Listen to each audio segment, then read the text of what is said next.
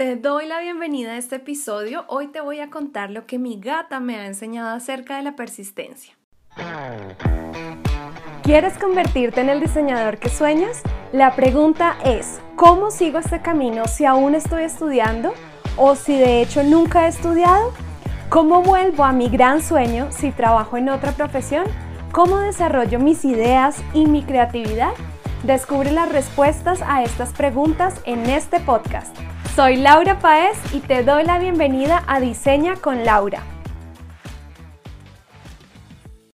En diferentes oportunidades en nuestra vida hemos tenido que pasar situaciones en las que de pronto nos vemos enfrentados al rechazo, como que alguien nos dice no, eh, de pronto estamos intentando, por ejemplo, entrar a un programa, entrar a una universidad y nos dicen no o no está el dinero, no están los recursos o tal vez estamos creando nuestra propia empresa, nuestra propia marca y de pronto las cosas no salen como lo esperaban.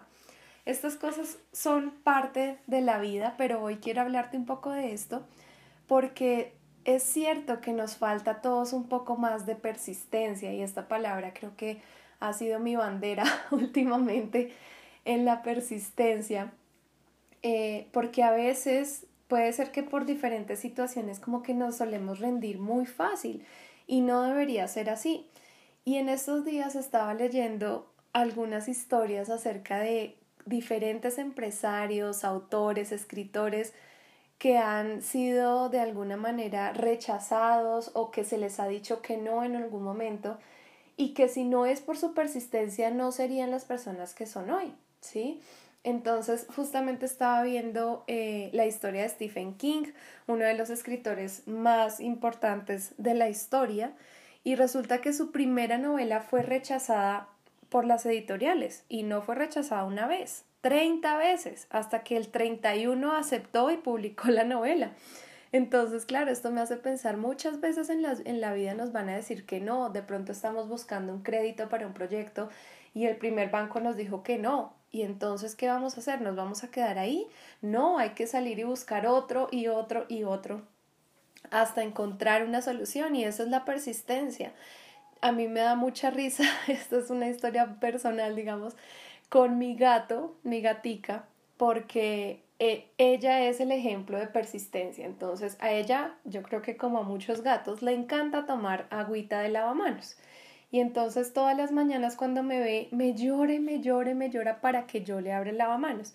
Y yo en mi afán de hacer que ella por fin tome de la taza, de su taza de agua y no del lavamanos, entonces le digo que no, no, no, hasta que me convence porque me lo pide tantas veces que ya me toca decirle que sí para que me deje en paz.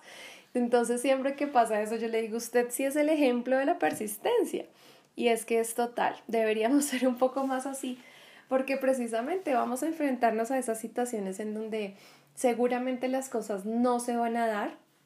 Puede ser que nos sintamos que hayamos fracasado, que hicimos bien las cosas, pero que las cosas no se dieron. Y entonces ahí es donde yo me hago la pregunta, bueno, tal vez hay muchas cosas que nosotros no controlamos. Nosotros no controlamos el hecho de que a alguien le guste nuestro producto o el hecho de que alguien nos quiera hacer una inversión, un préstamo.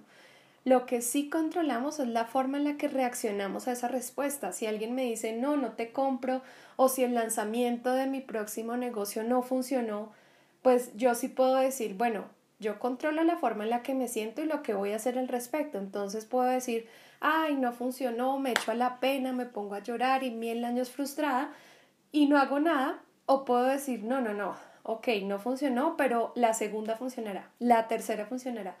Es muy interesante, he leído historias de emprendedores también y uno de ellos decía, miren, yo lancé siete veces mi producto y nadie lo entendía, nadie quería comprarlo, nada. Y alguien me decía, ya ríndase que eso por ahí no es. Y él decía, no, yo sigo creyendo en este proyecto, pues la siguiente será. Y a la octava hizo un gran lanzamiento y por fin la gente entendió qué estaba vendiendo y ahí fue cuando empezó a tener éxito.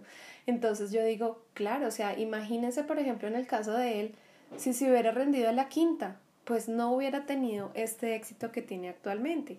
Y además porque sobre todo en el tema de emprendimiento las empresas sufren diferentes circunstancias a lo largo de su vida como empresas y pues realmente depende mucho de la empresa si salir adelante, sobreponerse a una crisis o no. Por ejemplo, Marvel, Marvel también tuvo una crisis, estaba en quiebra en 1996 y, y ahí fue cuando dijeron, bueno, ¿qué hay que hacer? Hay que buscar otra salida hasta que, bueno, luego ya por allá en 2009 Disney la compró y bueno, pero salieron del tema, ¿sí? Y así hay muchas historias, tú puedes buscar historias de empresas que fracasaron o que se sobrepusieron a la crisis y lo vas a encontrar. No más, por ejemplo, bueno, no tanto de, empresas, sino de una persona. Walt Disney. Él fue despedido de un periódico por no ser lo suficientemente creativo. ¿Quién dice ahorita que Disney no fue creativo? Ah, entonces esa es la persistencia. Entonces yo sí te quiero preguntar hoy, si estás persistiendo lo suficiente. Ahora, yo también creo que, pues, diferentes circunstancias en la vida, a veces creemos que, pues, que cuando las cosas no se dan, no son para nosotros. Y yo no creo que eso sea tan cierto. Yo siento que a veces también Dios nos conduce por caminos donde nosotros debemos persistir para aprender.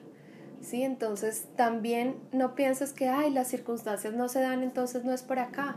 No, pues ahí sí hay que pedir mucha sabiduría también, pero puede ser que tú necesites vivir esos procesos, necesites. Yo en lo personal también he fracasado y muchas veces, pero si no es por eso, no he aprendido muchas cosas y no me he sabido sobreponer. Entonces es importante que pienses ahorita qué actitud tienes tú respecto a lo que podríamos llamar fracaso o rechazo y qué vas a hacer para solucionarlo, ¿vale?